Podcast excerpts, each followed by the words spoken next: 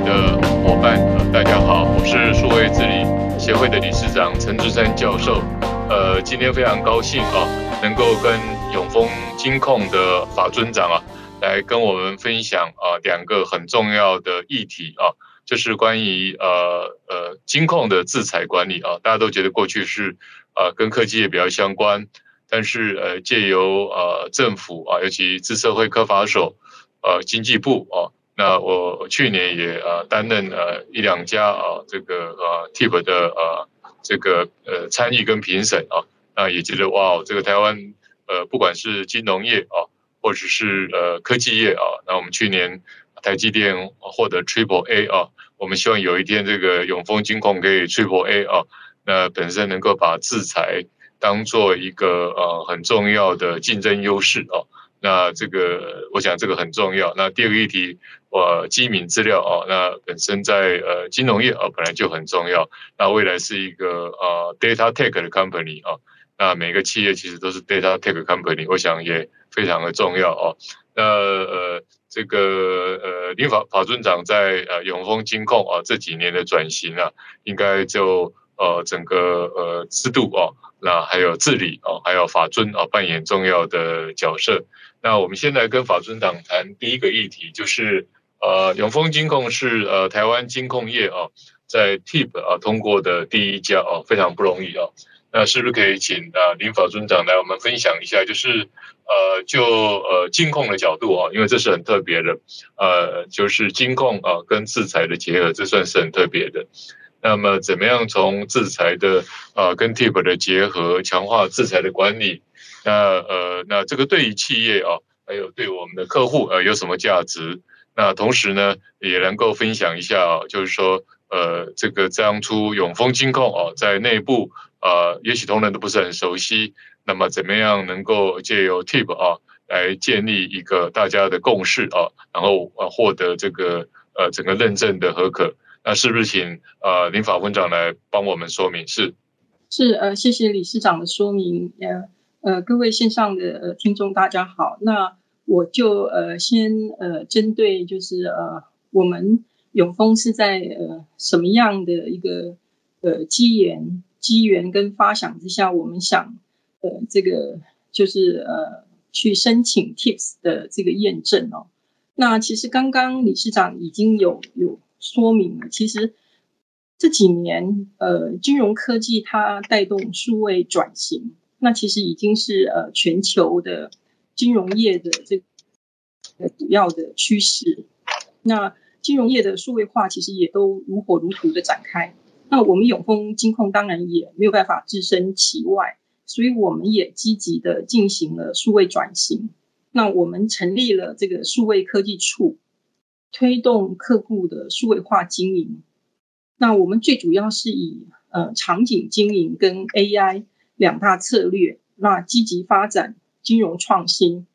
那这个呃场景经营其实是为了响应呃主管机关开放这个呃就是开放银行的这个政策。那我们是透过统一的 Open API 的这个标准，然后结合既有的 Partner API 的机制，那我们希望创造一个多元的场景。扩大金融服务使用的范围。那 AI 的话，我们是希望透过 AI 来强化金融服务，然后运用大数据分析客户的这个咨询跟服务，然后也优化客户的这些画像解析，然后精准的，最主要是要精准的去理解客户在呃金融金融方面的需求。那呃，要为了要应应这一些这个呃数位转型，那当然就会随之而衍生出来的是一些金融智慧财产权的相关议题。因此，我们永丰金控也意识到这个呃制裁议题的重要性。当然，它伴随而来的可能是一些内外部的各种风险。所以我们为了要呃更适切的来。应应跟处理这个呃智慧财产权的相关议题，所以呢，我们就参考 TIPS 的规范，是以权力管理呃为核心，那以规划、执行、检查、行动所谓的 Plan、Do、Check、Action、PDCA 的这个管理循环为基础，来建立智慧财产管理制度。那我们也担心说，我们自己所建立的这个管理呃制度是不是完备足够的？所以呢，我们希望有外部的第三方来帮我们呃进行。呃，这个检查，所以因此我们就申请，呃，资策会来做这个 TIPS 的这个验证，那由这个资策会来我们公司进行实地的审查，那我们也非常这个呃幸运的，那我们在呃二零二零年第一次申请 TIPS 认证，我们就呃获得了 A 级的这个通过了 A 级的评鉴，那去年当然也。就呃嗯也是通过了 A 级的评鉴，那呃我们就有呃比较相对的信心，我们现在建立的相关的这个呃制度是呃是呃跟 TIPS 的规范是能够一致的。好，那呃接下来我想跟呃各位说明一下我们永丰金控的这些呃制裁管理的相关的措施，那。呃呃，第一个部分我想要呃说明的是说，我们对于我们呃二零二零年申请验证的标的是专利，那二零二一年我们除了专利以外，我们又扩大商标，那我们整个在这个呃商标呃跟这个专利的这个呃管理程序，我我大概用四个步骤来说明。第一个就是要检索，然后呢，我们会进行内部审查。内部审查以后，才对外去申请这个呃专利商标的这个呃注册跟登记，然后我们就进行权利的维护。那所谓的呃检索是呃就是在研发的阶段，我们要求这个呃同仁呃要根据我们呃制定的这个检索作业程序。那呃去做呃研发各阶段去实施必要的国内外专利的这个呃检索，好，那这个当然就是避免呃别人已经有的这个专利跟商标，然后我们又呃我们有呃仿冒之余，所以一定要先进行检索。检索完了之后，那我们的我们会有一个，我们也制定了呃内部提案审查作业流程。那这个部分是为了要，就是同仁如果有想要想要呃去申请专利或者是呃商标的登记，那我们要呃要做内部的审查的目的是希望呃这个呃商这个专利或商标的这个权利化的这个方向是符合我们公司的需要的。然后呢，这个都没有问题了以后，我们呢。就会去呃，就是规划这个专利这个呃权利化的这个进行，啊，也有一些呃流程。那第四个部分就是取得了这个权利了以后，那我们呃就必须要之后要定期定期的来呃这个维护这个专利权跟商标权的这个有效性。那第二个部分，当然刚刚理事长也提到了，其实呃。金融业其实它是一个呃呃被高度规管的行业，那所以呃也也也诚如刚刚这个李市长讲的，所以说我们金融业呃很很容易呃呃接收到这个客人的这个资讯，那所以所以呢我们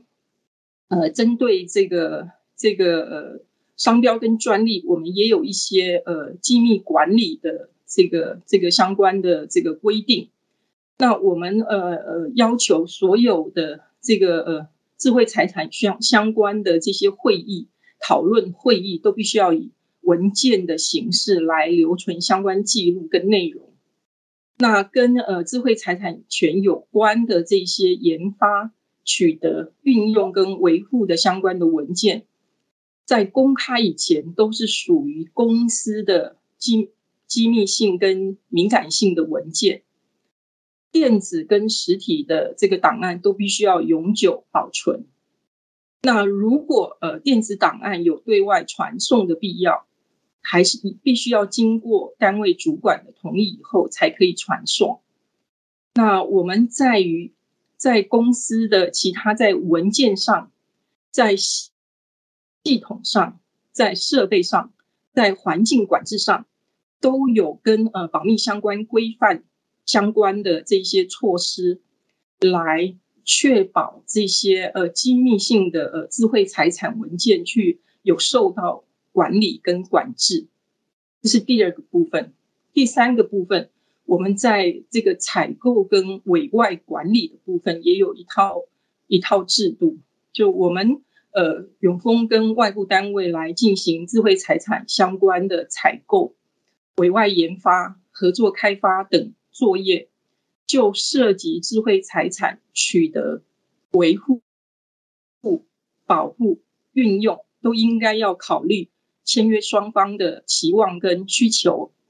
注意合约中的相关双方的权益，包括智慧财产的归属、权利义务、保密义务以及损害赔偿等的这个约定。第四个部分，我们也建立了这个智慧财产的咨询、因应跟处理。好，那我们为了要防止跟减轻智慧财产争议。我们有建立智慧财产权责人员跟内外部咨询的处理程序，负责就智慧财产的管理、维护、争议、侵权、举发，还有异议等事项。那有一个呃呃内外部的这个呃争议事项的咨询，同仁只要有我刚刚讲的这一些争议事项，都可以向。呃，权责我们有智慧财产的呃权责人员来进进行咨询。那对于相关的这个事件，也可以来及时的呃应应跟处理。那呃，根据我刚刚上面呃所所提的这一些呃制裁的这些呃管理的这个措施，那呃当然对于公司而言，它的价值就在于，因为我们要申请。这个 TIPS 验证公司，它就有投入相关的资源。那呃，我们在呃二零二一年的呃管理资源投入的预算，跟二零二零年相比是成长了将近两倍。哈，那第二个部分，我刚刚有也有讲，我们将这个呃，我们导入这个呃 TIPS 的这个呃管理制度，然后我们将相关的这个智慧财产作业流程。给予制度化，那并有这个呃呃检索的这个作业跟评估，还有咨询的机制。那在研发各阶段，如果有任何需求的时候，我们都可以针对特定的标的来进行调查跟分析。那也避免这个侵权呃侵权的这个发生，同时也借由这一套的呃制度，我们可以呢掌握。公司的呃这些呃制裁资产的这个现现况，那第三个部分当然也某种程度有效的这个呃降低了这个呃营运的风险。那我们呢这个呃借由这个呃平台的这个记录管理，那使得这个研发的这个呃记录更为完整。那我们近年来是没有发生这个研发单位有呃机密资料外泄情况的这个发生，那当然相当程度的也降低了这个营运的风险。那我们的这个呃所有的呃研发成果都是都必须要是电子化，然后呢，这个研发过程都必须要记录在专案专案的这个平台上。那我们针对各专案都有进行呃权限的设计，呃呃有只能读的，有只能就是有读跟写的，哈，还有阅还有阅览上的限制，哈。那研发人员透过平台的记录跟管理专案开发的情形，呃，也可以了解呃整个呃专案的这个进进度。同时呢，借由平台，因为是平台，所以平台它会自动。这个保留呃，这个新增或删除的记录，也会自动记录填写人员的呃身份、填写的内容、修改的时间等等的这个呃记录的轨迹，所以当然这样子也可以有效的这个降低外泄的这个风险。那么再过来就是我们也就是落实呃智慧财产权的这个保护观念。那我们为了提升这个呃员工对于智慧财产的认知，那理解呃智慧财产保护的重要性，那我们也提供员工这个呃基础的教育训练跟。这个呃实呃实体还有线上的这个呃教育训练，来呃提供员工的呃制裁保护的意识，强化他们的这个风险控管跟呃权利化的意识。那第五点的部分，当然就是维护呃本公司的智慧财产的权益。那我刚刚讲，我们其实有建立一套这个纷争的处理机制，我们有呃专责人员。在呃呃进行这个针对这个部分，提供各单位各各单位同仁在这方面的呃咨询，所以呃我们自从呃建立了这个这个制度以后，相关单位都会及时反映这个呃呃制裁受侵害的这个事件，那经过这些权责人员立即处理后，都可以有效来呃解决这个。纷争的这个事件，那这个是呃对公司呃所产生的价值，那么对客户所产生的价值，那我刚刚讲我们呃因为数位转型的这个这个需要，所以我们也积极的呃在在做一些呃呃场景的场景的经营啊，AI 大数据的分析，那所以我们呃希望透过呃这些。这些呃金融科技来呃提供呃金融创新服务，更贴近客户的金融需求，那提升客户呃金融的满意度跟呃提供更便利化的这个服务。同时，第二点当然也希望可以呃维护呃客户的权益。那透过我们透过权利化的这个呃申请，保护呃公司的智慧财产，那当然就可以。因为有公式化的效果，就可以提供客户比较有品质、受到认证的金融服务。那如此就可以避免来源不明的公司所提供的服务造成客户呃这个误认、混淆甚至损失。那维护客户的权益。那这个是呃大概是我先呃针对呃第一个问题所做的这个回复。非常棒哦，哇，这个呃，这个林法尊长几乎是这个呃比我还优秀的教授哦，把，这个 论述啊，那么说得非常棒，非常清楚啊。那我想呃，真的在几乎是一个啊呃一个呃本身怎么样把智慧财产权变成竞争优势的路径图了啊。当然目标是很清楚的，这个目标可以是呃公司资产的呃增加，降低呃各种的风险。那增加呃客户的价值啊，那这个尤其在 FinTech 氛围下，这个目标其实这个价值是非常明确的。那这个价值我，我这个非常佩服法尊长把这个整个几乎啊建立的这个呃呃路径图都非常的清楚，包括一点零的呃本身啊能够锁定呃哪一个领域的啊制裁啊。不过我也觉得呃营业秘密也是非常重要，所以我们。啊，在呃数位治理协会有一个跟台积电合作的营业秘密，也许是啊永丰啊，可以未来大家一起努力的。那二点零呃，在整个锁定标的之后，那我们有很好的呃内部的权力的啊推展的流程。那同时啊三点零我们也做很好的机密的管理。那四点零我们也做很好的员工的跟关系人的呃训练跟呃互动。